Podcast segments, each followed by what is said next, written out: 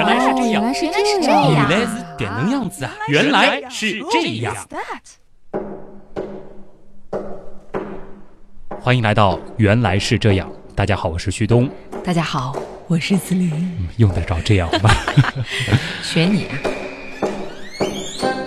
今天的选题其实和上周还是有关联的啊。嗯，还是要说恐惧是吧？嗯，上期节目呢，我们是解释了恐惧它产生的原因，同时呢，也解释了我们为什么会出现害怕的一系列反应啊。大家应该还记得那个关键词就是对抗和逃避反应啊。嗯，最后呢，我们其实还说了一个有点儿耸人听闻的，对，说人真的有可能会被吓死，嗯。我们怎么锻炼自己不被吓死啊？哎。然后徐东给了一个不怎么科学的建议，竟然是可以多看恐怖片，嗯，所以我们今天就要从恐怖片说起。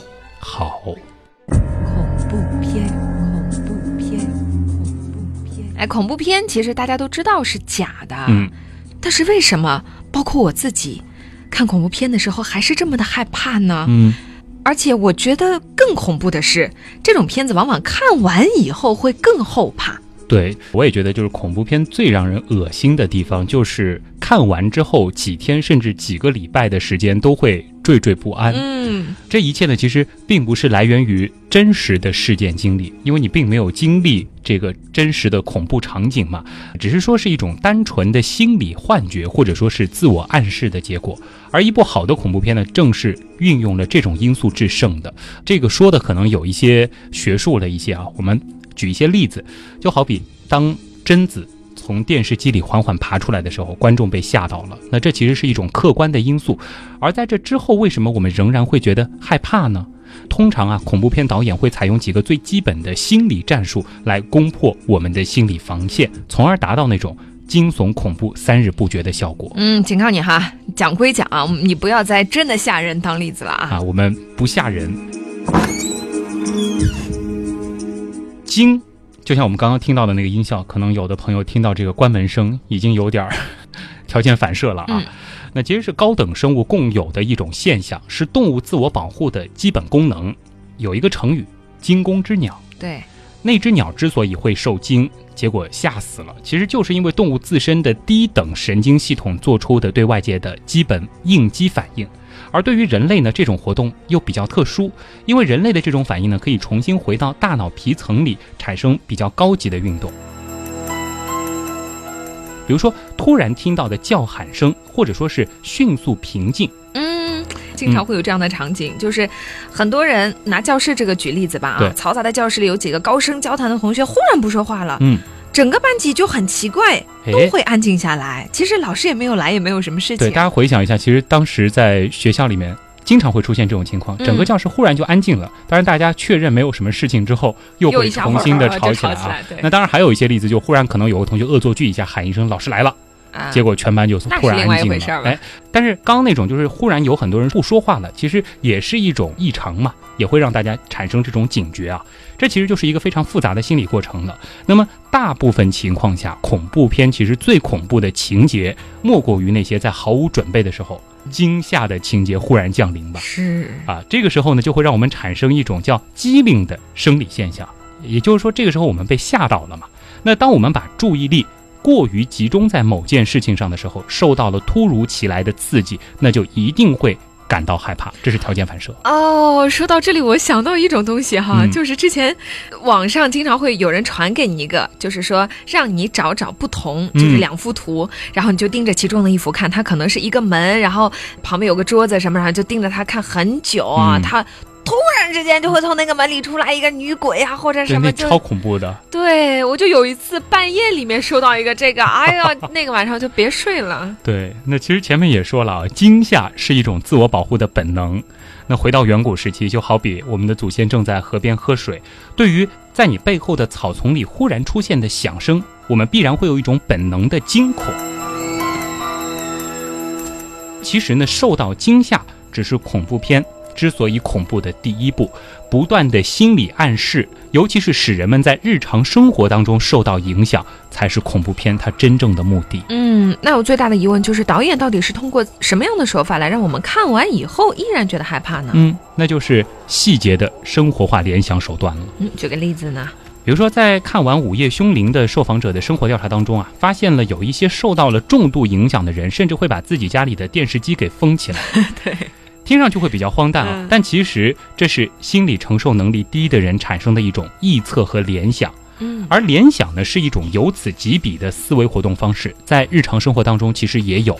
举一个最简单的例子，就是比如说一件东西是我们小时候所用过的，当有一天我们忽然把它找出来的时候，再看到这样东西的时候，就很容易产生和这件物件相关的人或事件。对，比如说如果说是谁送给我的啊？我对比如说是念初中的时候，那那个时候发生过一些什么事情啊？可能这个人你已经想不太起来了，但是看到这个东西会睹物思人是啊。那么恐怖片导演他最爱的道具场景，莫过于那些在日常生活当中触手可及的了。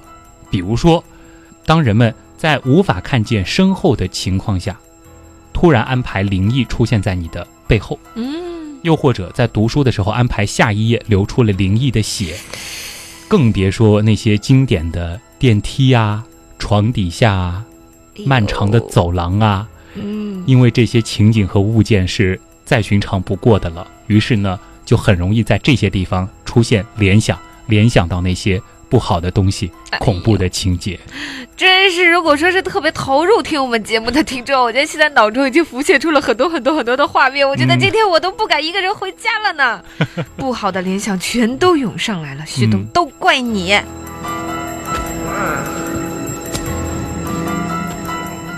你说，你知道这个原理是什么哈？嗯那有没有什么办法能够让我们不害怕这种恐怖片后遗症呢？嗯，就是来克服看完恐怖片之后产生后遗症的心理方法。哎啊，极度的心理承受，努力的克服恐惧给自己带来的消极影响，这是方法。怎么说呢嗯？就比如说电影里出现了贞子从电视机里爬出来，那么。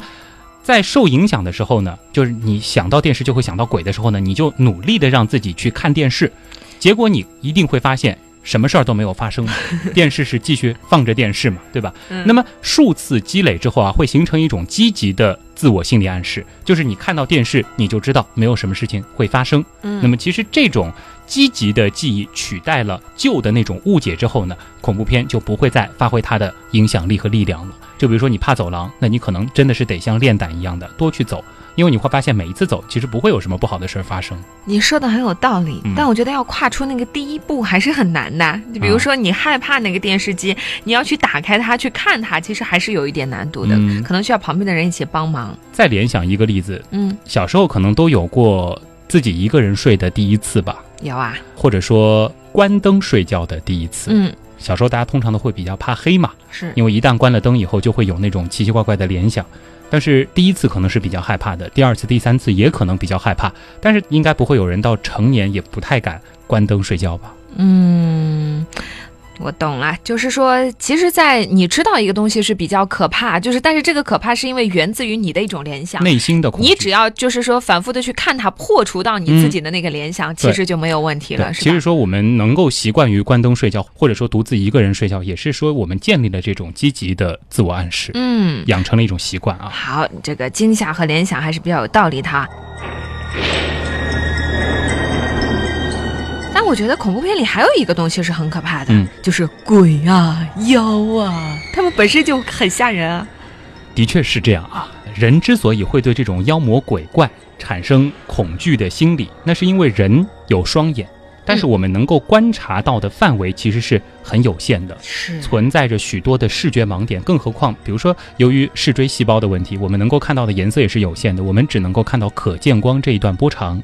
所以说，在这个世界上有很多东西我们是看不到的，我们凭我们的肉眼是无法观测到的。另外呢，没有人具备那种可以洞穿一切的能力，未知就是人类认知上的盲点。这种盲点呢，可能是危险，也可能是美丽的，但是没有人知道。所以说，大部分人呢就选择了尽量去避免触碰未知的东西，这也是一种自我保护的本能。远古时期形成的黑暗是可怕的，或者说是猛兽就是恐怖的想法，其实也影响到了现代人的意识。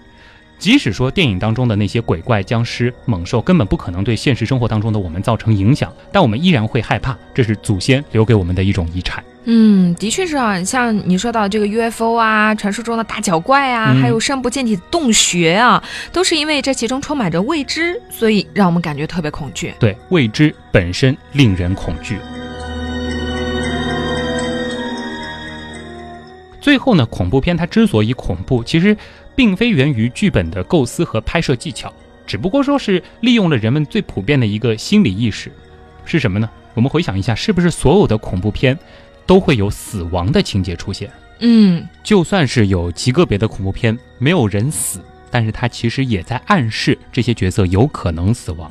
那么另一方面，包括像是鬼魂啊、僵尸这样的东西，其实也是代表着人死后的一种状态。对，不用多说啊，死亡对于任何人来说都是恐怖的。其实它充满着未知和不确定性嘛。嗯，这可能是我们内心当中觉得最大的一个未知和不确定了啊。没错。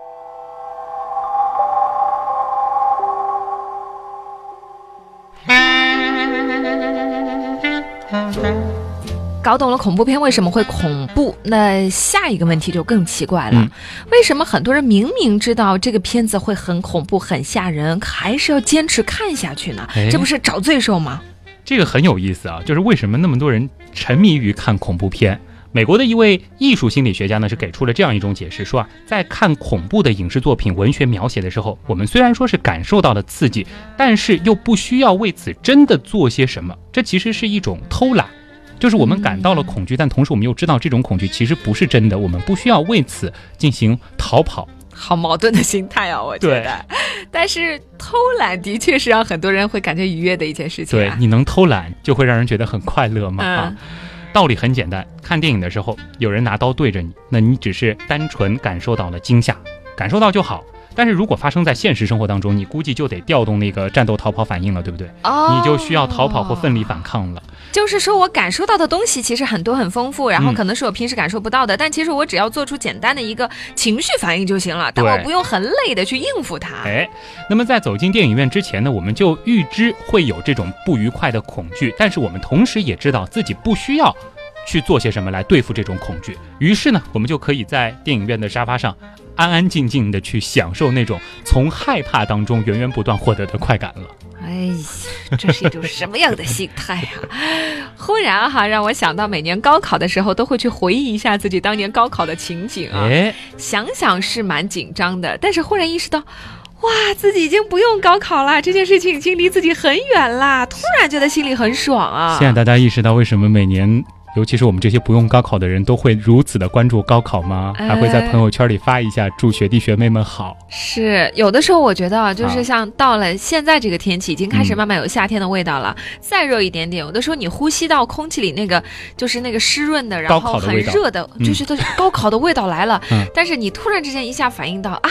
我已经长大了，嗯我已经早就过了高考的时间了。但是有很多人都在为此而努力哦，嗯心里有一种庆幸的感觉不过我。们也注意一下言行啊。啊原来是这样的，听众当中有很多其实还没高考呢。哦啊，，大家加油！其实你们考完之后也会像我们这样的。没关系的，会听原来是这样的朋友们，说明你们都是很努力好学的朋友们，高考不会有问题的。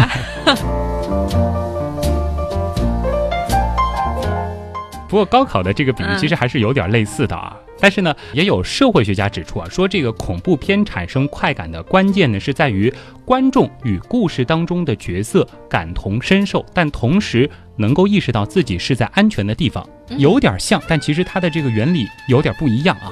那么由于这种距离的存在，本来痛苦的情绪呢，它就变成了愉悦。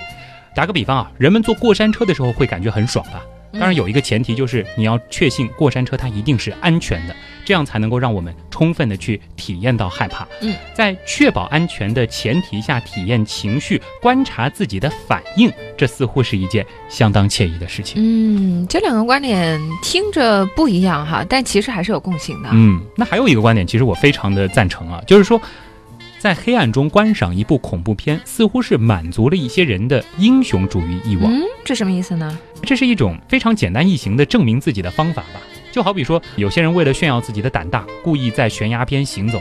你应该身边也会有这样的朋友吧？就是到那些看似有些危险的景区，他可能会走的离那些悬崖比较近啊。我爸爸就是这样的人。是，大家身边可能都会有这样的朋友。嗯，但是他其实也确信他的这个行为是安全的嘛，但是是要炫耀自己的胆量嘛。是，回想一下啊，那些看完鬼片之后坚持说完全不恐怖的人，是不是通常会得意洋洋的说一句话：“什么鬼片啊，真垃圾，一点都不可怕。啊，对，因为我特别怕看那个恐怖片嘛，嗯然后就会有人说，哎，有什么好怕的？然啊后我说我一起看嘛，然后我说不看不看。以前宿舍里就会有这种，嗯然后他们看完以后就说，哎呦，一点都不吓人，嗯真的，你刚刚为什么不跟我们一起看？那一点都不吓人。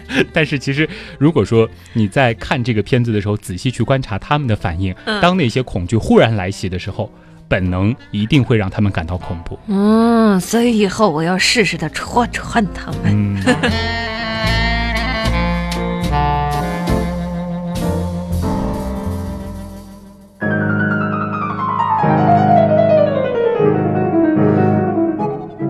这两期讨论的其实都是和恐怖啊、恐惧啊有关的话题嗯哈。听完之后呢，我觉得大部分恐惧的原因啊都好解释。对。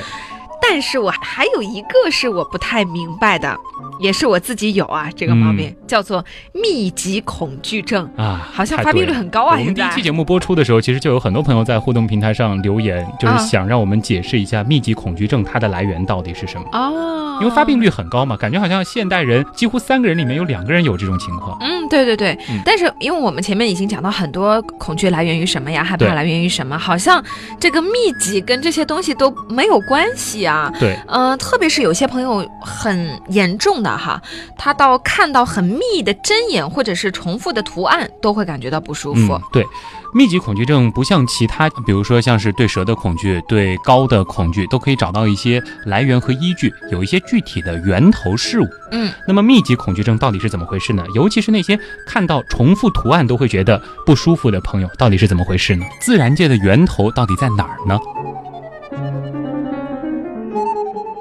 那么，其实，在很长一段时间里啊，关于密集恐惧症，这里还得加个引号，因为当时很多的心理学家都觉得这只是一种为了捉弄人的把戏，或者说是吐槽的对象来存在的。直到人们发现对于密集图片的抱怨具有极高的广泛性时，才引起了研究者们的注意。因为之前大家都没把这东西当回事儿。有趣的是呢，尽管在最新的心理健康手册、精神疾病诊断和统计手册仍然是没有将密集恐惧症列为心理失调，但这并不影响它作为最普遍的一种恐惧症类型之一。那么有一项研究就指出了，在被调查的人当中，有高达百分之十六的人群被密集恐惧症困扰着，甚至当他们看到充气巧克力，甚至是多孔奶酪这些带孔的美食时，都会产生恶心和厌恶的感觉。为什么被你说着说着，我都开始有点觉得恶心了？当密集恐惧症发生在一位吃货身上的时候啊，你想这是一件多么悲催的事情啊！嗯那么，为什么很多人会具有这讨厌的密集恐惧症呢？研究者就认为啊，密集图片引起人不适感的直接原因呢，是受到了图片当中某些共同视觉特征的刺激。到底是哪种特征呢？他们就做了一个实验啊，要寻找这种共同的视觉特征到底是什么。他们从一个收集有很多密集图片的网站上，就筛选了七十六张最会引起人密集恐惧感的图片。我举几个例子啊，嗯大家也可以考虑去百度一下，比如说什么空手指啊，嗯，我一想到我都已经就是鸡皮疙瘩都起来了。就是类似这样的图片啊。哦，其实我小的时候就是开始发现，好像很讨厌看到密集的东西是什么？就是蚂蚁吗？昆虫，就是那种动物世界，它就会有那种一大片的，比如说蜜蜂也好啊，啊或者什么虫子也好呀，就是一大片一大片的一样的，然后再一起往前走。哎呀，我一看那个，我就浑身就难受。我第一次被这个东西吓到，其实是我有一天无意之间踩了一片树叶，嗯，树叶的正面没发现什么问题，然后看反面，它密密麻麻的全是虫卵，啊然后那幅图片至今还重创着我幼小的心灵啊。这期节目对我来说是很大的折磨。那其实回想一下。这些研究者也够挑战自己的啊，嗯够辛苦的。那么作为对照呢，他们还在网上搜到了七十六张并不引起人们密集恐惧感的孔和洞的图片啊。，还有这样的图嗯，片？对，也有一些其实看了以后你不会有太大的感觉的。嗯就比如说你盯着纱窗看，纱窗的那个网格不会让你觉得不舒服吧？对，啊，不排除可能有一些朋友觉得这些孔洞是恶心的啊。嗯嗯，或者说你盯着你的衣服看，衣服的纹路里面其实也是会有一些细小的孔洞的，嗯，但通常我们不会觉得它是恶心的，对不是对？这些科学家呢就找到了这两组对比图片。那么对于一张普通的图片来说呢，在经过了一定的变换处理之后，图片的两大基本属性，一个叫对比度，一个叫空间频率。什么是空间频率呢？就是一个衡量图片重复性空间特征的指标，应该是呈现此消彼长的关系的。比如说一张图片对比度非常的鲜艳，但是它的重复性的图案呢就比较的少。或者说，另外一种就是它的这个重复性的这个图案非常多，但是它的图片本身的颜色对比不是特别的厉害。那么这种图片呢，通常不会让人觉得很恐怖。简单的两个例子啊，一个就是纱窗，还一个就比如说是国际象棋的棋盘格啊，它们就符合这两个特征。但反过来去看那些让人会觉得很恶心的、能够引起密集恐惧的图片，它们呢就有很大的区别了。它们在中等范围的空间频率上是具有高于预测值的对比度，说白了就是它密集又不是特别密集，规律性强但又不是特别强。但反过来，它的颜色对比呢，通常还比较的鲜明。最简单的例子就是叶子上的虫卵，长在人身上的一片一片的红疹。我觉得这段听起来很有道理啊，但是我没听懂。不用吐槽，我觉得是应该给大家翻译一下，这是一个实验的过程嘛。嗯，总的来说呢，就是说在会让人觉得有些密集恐惧的这个图片当中，是找到了一些共性。哦，就是说它有一些特殊的图形特征。嗯，又比如说那些具有大量的对比显著的条纹的图片。就会造成一些人感觉不适，那么在极端情况下呢，甚至会诱发一些人的偏头痛、癫痫产生。嗯，因此呢，研究小组就认为，这种异常的在中等范围空间频率具有高对比度的视觉特征，才是引起密集恐惧的关键因素。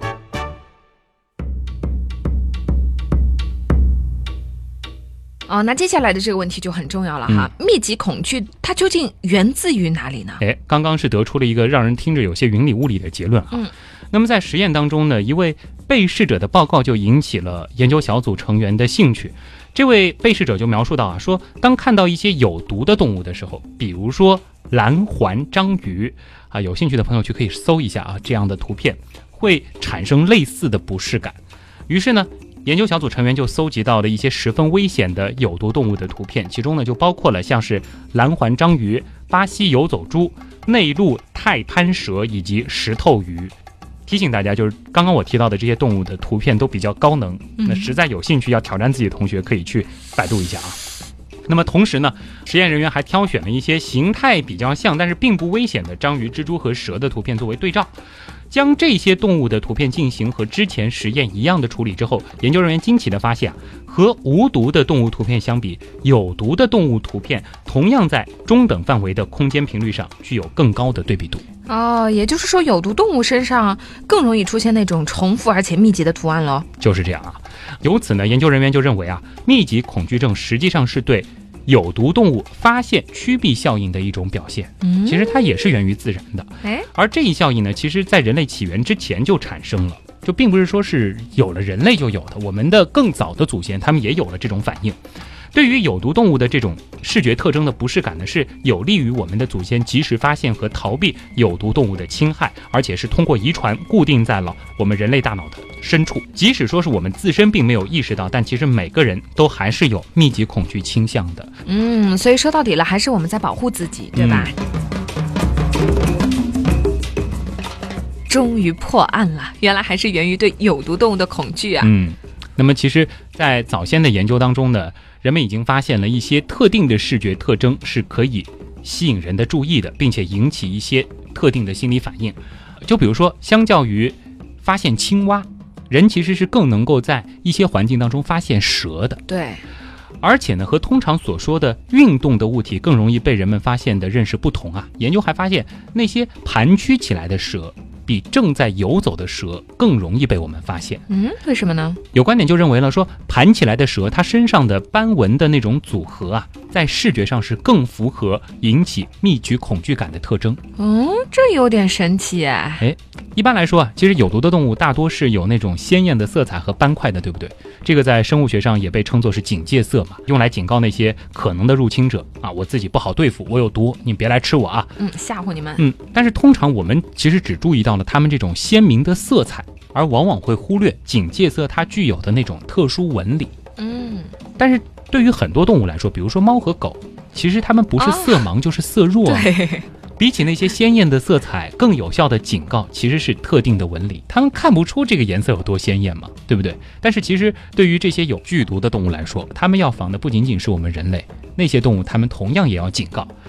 可以说呢，我们祖先得以幸存，多亏了对于这种有毒生物所表现出的视觉特征的反应，这就不仅仅是它们的那种鲜艳颜色的反应了。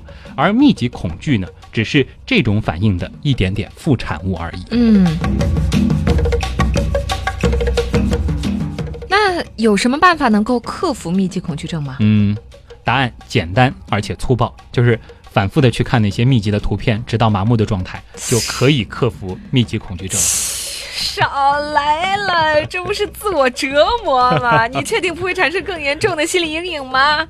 我可不愿意没事儿盯着密集图片多看。但是说实话，你刚刚说到那几个动物啊，真想去搜一搜，好奇心还是挺严重啊。嗯，恐惧就恐惧着吧，说不定哪天到野外还能提前预知危险呢。比如说发现了一条盘着的蛇之类的啊。嗯。其实刚刚提到的那个克服密集恐惧的方法，还有后半句话啊。为了避免造成严重的心理伤害，我刚才提到的这种暴露疗法呢，其实还是得和放松练习搭配使用的啊。这个时候呢，就可以比如说弄一个密集恐惧的图做你的电脑桌面，然后边看边闻闻香薰之类的啊。嗯，确定这是个好方法吗？我觉得要真这样的话，估计以后一闻到香薰就会觉得浑身鸡皮疙瘩。条件反射啊，知识巩固的不错。原来是这样。就是这样，我是旭东，我是子琳，咱们下期再见了，拜拜。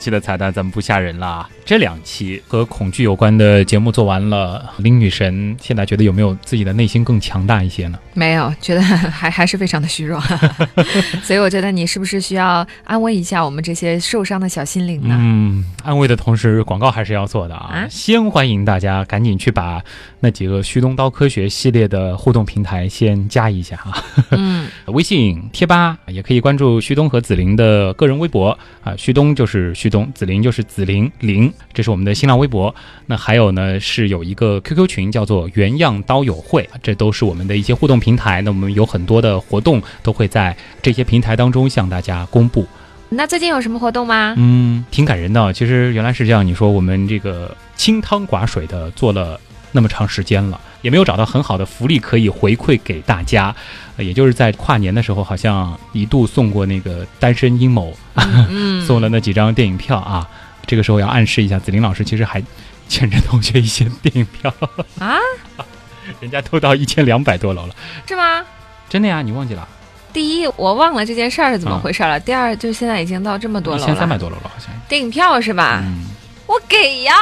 好，说到做到啊！好，大家告诉我是谁？大家到那个是谁？你自己跳出来去那个盖楼去啊！就抗议他这个欠票不给啊！